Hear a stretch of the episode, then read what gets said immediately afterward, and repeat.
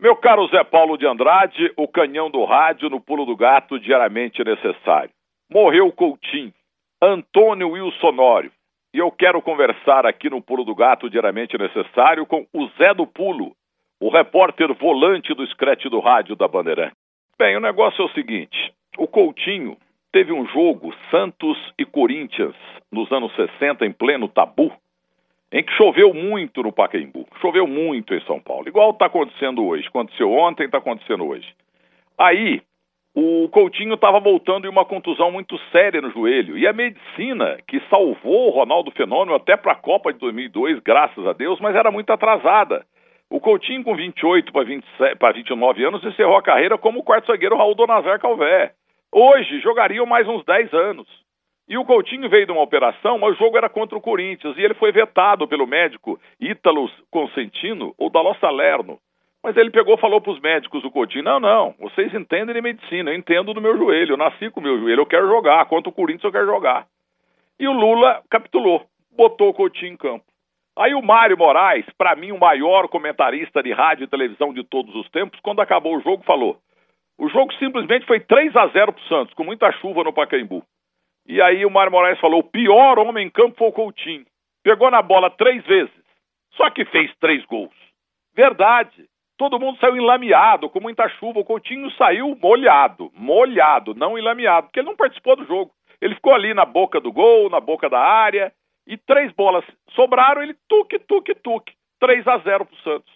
Entendeu? Foi um jogo épico, histórico, porque ele não tinha condição de jogo. O Coutinho voltando de operação. E ontem morreu o Coutinho.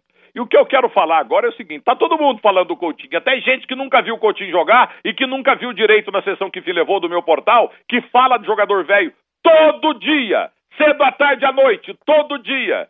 Agora o pessoal que fala que cultura, que o Milton Neves é o rei da cultura inútil, só fala de jogador velho. E os hipócritas, com lágrimas de crocodilo, ficam lamentando a morte de Coutinho e de qualquer gênio do passado que morreu recentemente, ou há dois, três, quatro, cinco anos, e que vão chorar também lágrimas de crocodilo nos próximos anos, quando fatalmente, é claro, morrerão jogadores do passado. O jogador tem que ser homenageado em vida como a Band fez no final do ano passado, no, na, no domingo à noite, no programa apresentado por mim, que está no meu Instagram, entendeu? Eu e Coutinho. Foi a única vez que o Coutinho chorou.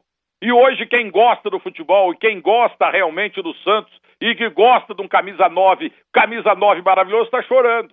Tem que falar de jogador velho cedo, à tarde, à noite, todo dia. Não tem que esperar morrer.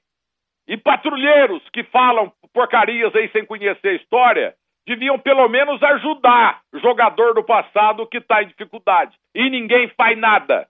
O portal Terceiro Tempo, a Rádio Bandeirantes, a TV Bandeirantes, o Jornal Agora São Paulo, o UOL no que se levou, todos nós fazemos.